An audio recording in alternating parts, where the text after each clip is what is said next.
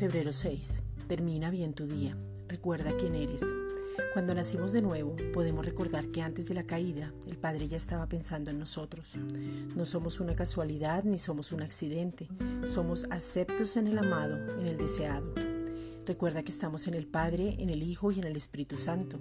La gracia y la paz llegaron y hacemos memoria. Somos agradecidos y recordamos. Recordar es volver a pasar por el corazón. Al saber quiénes somos, entendemos el tiempo en que estamos. Este tiempo es de perdonar, afirmar, ser amigables, ser generosos, sonreír, gozarse en Cristo, recordar, agradecer y no dejarnos vencer por las circunstancias. El fruto surge como consecuencia de lo que somos. La fe es del presente, el amor es permanente y la esperanza es del futuro.